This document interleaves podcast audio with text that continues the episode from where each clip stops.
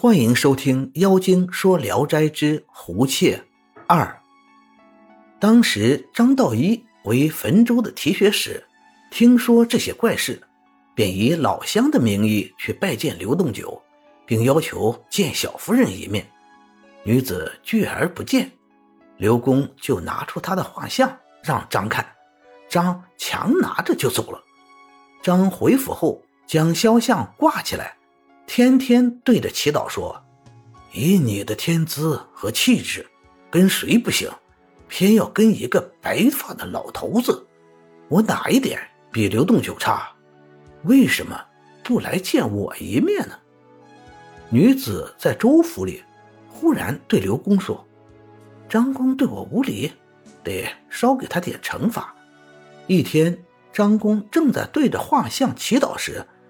觉得像有人用戒尺打了一下他的前额，头痛的像要裂开一样，心中异常恐惧，忙派人将画像送还。刘公故意询问原因，来人隐瞒实情，不说实话。刘公笑着说：“去主人的额头没痛吗？”来人见瞒不过去，只好说了实话。没过多长时间。刘公的女婿齐生来，要见小夫人，女子推辞不见。齐生一再求见，刘公就对女子说：“女婿又不是外人，怎么就一定不见他呢？”女子回答说：“女婿来见我，必定得赠送他东西，可他的心愿太高了，我估计不能满足他，所以才不愿意见他。”后来。女婿非见不可，才允许等十天以后再相见。到了约定的日期，齐生进屋，隔着帘子施了礼，稍问候了一下，只见小夫人的相貌隐隐约约，他不敢仔细看，就告退出来。走了数步之后，忍不住回头看看，只听女子说：“女婿回头了。”说完大笑不止。声音像猫头鹰叫一样，齐生听了，吓得腿都软了，摇摇晃晃的，像丢了魂似的。出门后坐了好久，才稍定下心来说：“刚才听到的笑声，哎呀，就如霹雳震耳，竟不觉得身子是自己的了。”不一会儿，一个丫鬟奉女子的命，赠给齐生二十两银子。齐生收下后，对丫鬟说。圣仙与岳父大人住在一起，难道不知道我向来挥霍成性，不习惯花小钱吗？女子听了这话说：“我早知道他是这种人。上次钱袋空了，我与同伴去开封，正好城被水淹了，仓库藏的银子都淹在水里。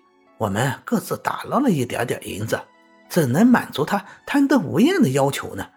况且……”我就是能多给他一些，他福分太薄，也担当不起啊。女子凡事都能预先知道，刘公每碰到疑难的问题，总和他商量，都能解决。一天，他正与刘公并坐，忽然仰面观天，大惊地说：“大难临头了，怎么办呢？”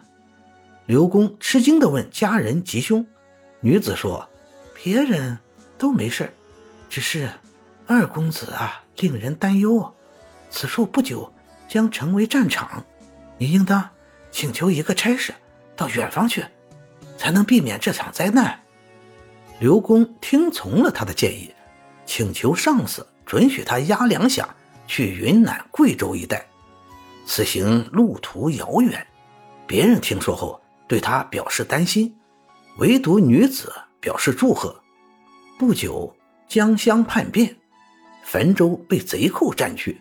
刘公的次子从山东来，正赶上这个变故，被杀害了。汾州城沦陷后，大大小小的官员全部遇难，唯有刘公因出差在外得以幸免。平息叛乱后，刘公才回来。后来，他被一场大案牵连，受到处分。穷的吃不上饭，当权的又多方敲诈勒索，因此刘公就想一死了之。女子劝他说：“不要犯愁，床下还有三千两银子呢，可以用来过日子。”刘公高兴地问：“你从哪里偷来的？”女子回答说：“天下无主的东西，取之不尽，还用得着偷吗？”刘公倚仗女子的计谋，才回了原籍，女子也跟着去了。几年后，女子忽然离去，留下了一个纸包，包着几样东西，其中有出丧时挂在门上的小幡。约有二寸长，大家都以为是不祥之兆。果然，不久刘栋九就病故了。感谢您的收听，您的支持是我持续创作的最大动力。如果喜欢，请点击关注订阅。朋友们，我们下期再见。